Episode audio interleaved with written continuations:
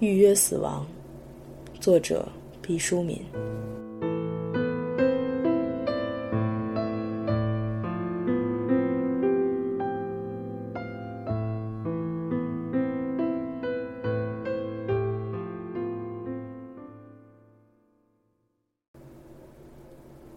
三，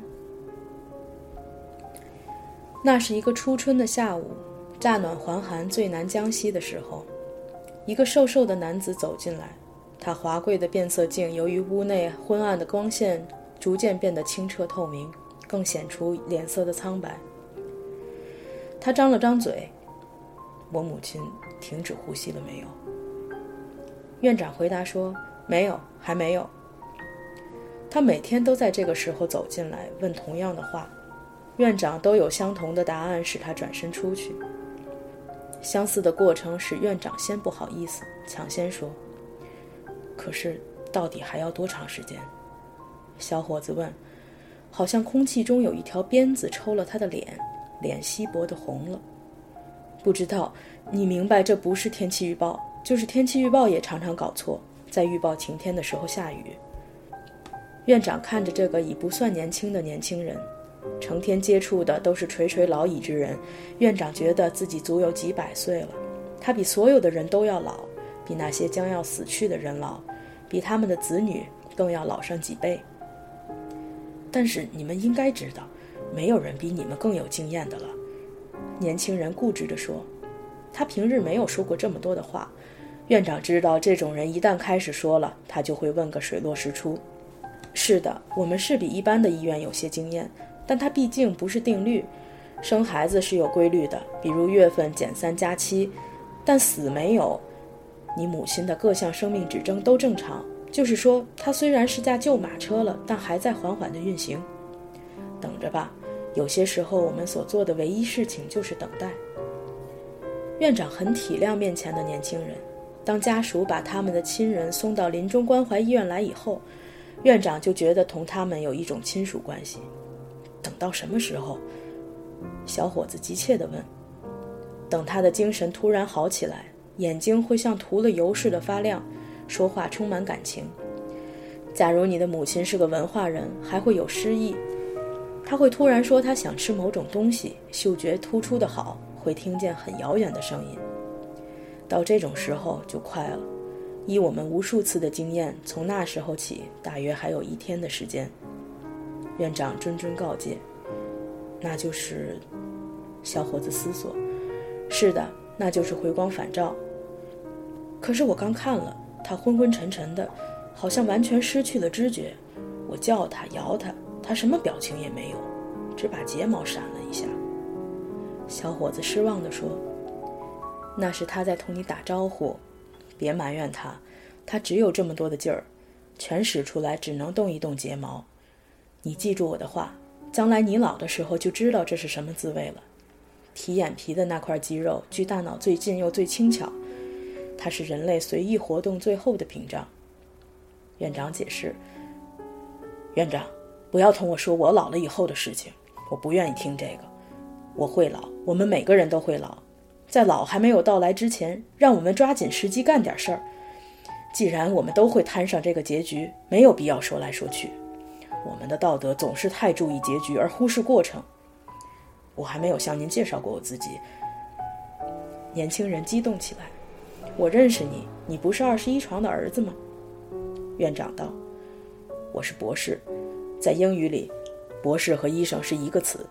可我不是医生，是博士。是我的母亲把我培养成博士的。我马上要到德国去学习。”这也是我母亲清醒时非常引以为豪的一件事儿。这是我的护照、签证，喏，还有一星期以后飞往法兰克福的机票。小伙子把一大摊东西铺在桌面上，棕色的护照像一大块巧克力饼斜插其中。院长不由自主地向后躲闪了半步，东西太杂乱，要是碰掉一星半点儿，说不清。院长办公室的桌子很破旧。侧面都喷着税务局的字样。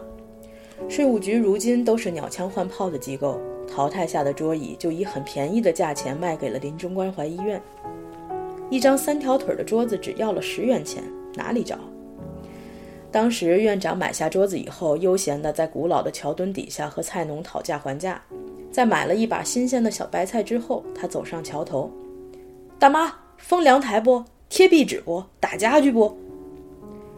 桥畔的小工密集过来，手里扬着光洁的木板：“不打家具，光修还油，干不？”院长说：“这是个苦活。”看着半老太太的模样，家里一定不宽裕，手头不会太大方。小工们想着，渐渐散去，只剩下一个小木匠，刚刚进城，没人雇他，就得干掏饭钱。他说：“我油，我也能修。”小木匠油的桌面浓淡不匀，像村姑茶的胭脂。在一块浓郁的褐黄处，躺着即将成为法兰克福人的小伙子的钥匙链，上面只有一把钥匙了。快收起来！我相信你的飞机票是真的，别丢了。院长说：“可是因为我的母亲，我迟迟不能动身。从秋天到冬天，我一次一次推迟了刑期。再推下去，法兰克福就要取消我的资格。”小伙子忧愁地说。院长频频地点着头，这并不说明他赞成你，只是证明他很注意在听。你们能否帮助我？小伙子恳切地说。我们当然很愿意帮助你。关于你母亲的后事，你还有别的兄弟姐妹吗？没有，我是独子，父亲很早就去世了。那么单位也行。没有单位，我母亲是家庭妇女。我是说你的单位，我的单位，因为出国的事儿，我已经跟我的单位闹翻了，我是不打算回来了。那么就朋友吧。虽说这种事儿不太好办，但我们一定大力协助你。你请你要好的朋友来一下，同我们取得联系，这样你就可以放心的飞走了。你母亲的后事，我们和你的朋友一起操办，我们会尽心尽意的去做。你要是不放心，我们可以把整个过程拍成录像给你捎去，一定像你在场一样肃穆隆重。院长设身处地地说。即将成为法兰克福人的小伙子依旧眉头紧锁。我相信你们，但这件事儿不能这样办。我是独子，母亲含辛茹苦地把我拉扯大。假如我不能亲自给他老人家送终，我的心灵背负着沉重的十字架，悔恨无穷。这一辈子，不管我拿哪一国的绿卡，成为哪一国的华裔，我的灵魂都会不安。骨子里，我永远是一个中国人，有一套中国人的神经系统。我辛劳一生的母亲应该有一个善终，她只能在我的怀里死去。其他任何一种死法我都不能接受。见多识广的院长糊涂了，可是那该怎么办？你是知道的，我们这里是不做安乐死的。曾经有一家子女把患皮肤癌的老父亲送到医院后，对院长说：“人就交给你们了，爱怎么办就怎么办吧。”医护人员顾不得说别的，先把人搀到床上去，一走动。鲜血顺着老人的裤腿儿灌满了两只鞋。他的肢体像蜂窝一样烂着，腐败的气息把他周围几十平方米的地狱熏得像停尸房。大夫让他早点去了得了，他也省得受罪了，为他好也为大伙儿好。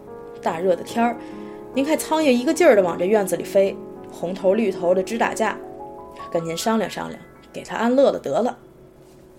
儿子边给院长递冰淇淋边说。院长说：“你们的意见我可以理解。我的这所医院是唯一不以延长病人生命为宗旨的医疗机构，但是我没法满足你们的要求，因为中国没有这方面的法律。假如实行了安乐死，我们说不清。